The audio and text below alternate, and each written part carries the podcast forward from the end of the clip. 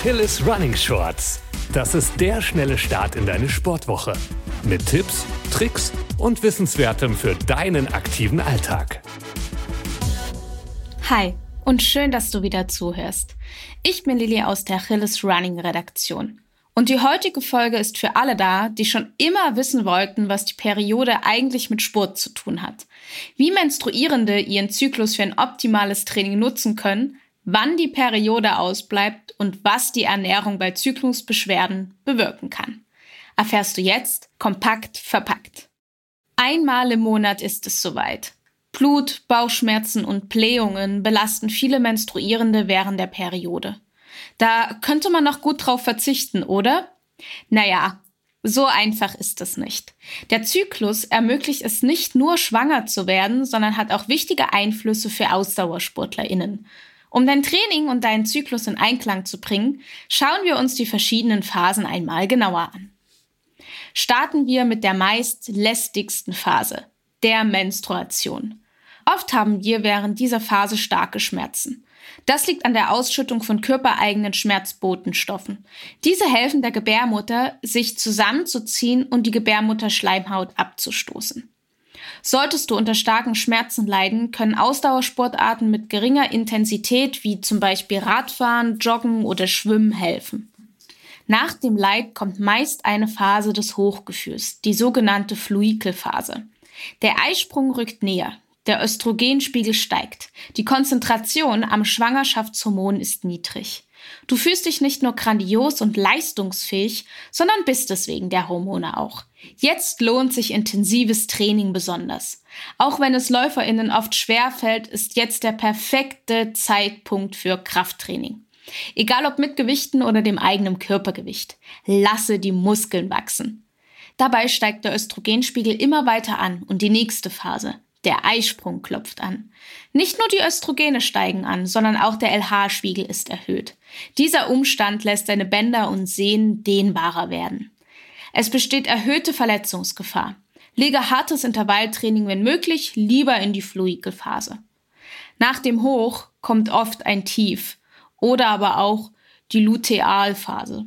Der Östrogenspiegel fällt ab. Das Schwangerschaftshormon steigt und die Temperatur steigt auch. Der Östrogenspiegel fällt ab. Das Schwangerschaftshormon und die Temperatur steigen. Das sind genug Gründe für PMS. Studien haben gezeigt, dass in dieser Phase besonders Yoga, Stretching und Entspannungsübungen für Menstruierende angenehm sind. Dann geht der Zyklus wieder von vorn los. Dass die Blutungen bei einigen SportlerInnen ausbleibt, ist keine Seltenheit und kann ernsthafte Folgen haben. Nach drei Monaten ohne Periode spricht man von einer sekundären Amenorrhoe. Und das erfordert dringend ärztliche Behandlung. Eine ausbleibende Blutung kann, wenn sie nicht unter Beobachtung ist, zu Knochenproblemen führen. Die fehlenden Östrogene lassen die Knochen porös werden und sie können schneller brechen. Das ist nur eine Folge der Amenorrhoe. Zusätzlich zur ärztlichen Betreuung kannst du deinen Körper mit regelmäßigen und energiedichten Mahlzeiten unterstützen. Apropos Mahlzeiten. Zum Abschluss dieser Folge möchte ich auf den Trend des Zyklusfood eingehen. Aktuell gibt es zu dem Hype, sich nach den Zyklusphasen zu ernähren, noch keine wissenschaftlichen Studien. Allerdings erscheint es nur logisch, dass der Körper während der verschiedenen Phasen verschiedene Bedürfnisse hat. Während der Periode leiden viele Menstruierende zum Beispiel unter Eisenmangel. Daher werfen wir mal einen Blick auf Superfoods für einen Superzyklus. Wie wir wissen, haben wir während der Periode oft Schmerzen und fühlen uns schlapp.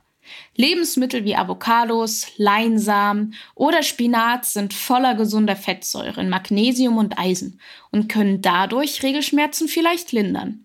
Ein wärmendes Porridge ist oft bekömmlicher als eine kalte Brotzeit. Aber Kaffee kann die Beschwerden ebenfalls verstärken. Aber keine Angst. Sobald es mit den Hormonen und deiner Stimmung wieder nach oben geht, darf auch Kaffee wieder sein. Während der Fluikelphase sollte deine Darmgesundheit nicht auf der Strecke bleiben. Stark für den Darm sind zum Beispiel Sauerkraut oder Kimchi. Egal in welcher Zyklusphase du steckst, denke daran, regelmäßig zu trinken. Gerade im Sommer ist Wasser mit verschiedenen Früchten wie zum Beispiel Zitrone super erfrischend. Apropos Sommer. So wird auch die Zyklusphase genannt, in der der Eisprung liegt. Denn der Körper steckt voller Energie. Während dieser Zeit stehen besonders Obst, Gemüse und gesunde Eiweißquellen wie Tofu auf dem Speiseplan. Jetzt fehlt nur noch die letzte Phase des Zyklus, die Lutealphase oder auch Herbst genannt. Nicht nur im Herbst ist es grau und ungemütlich. Auch viele Menstruierende fühlen sich in dieser Zeit eher schwach und klagen über körperliche Beschwerden. Brennnesseltee kann beim Entwässern helfen. Um genug Energie zu haben, greife gern auf komplexe Kohlenhydrate zurück. Besonders Süßkartoffeln und Vollkornpasta schmecken nicht nur gut, sondern sind auch voller Energie. Da läuft mir doch gleich das Wasser im Mund zusammen.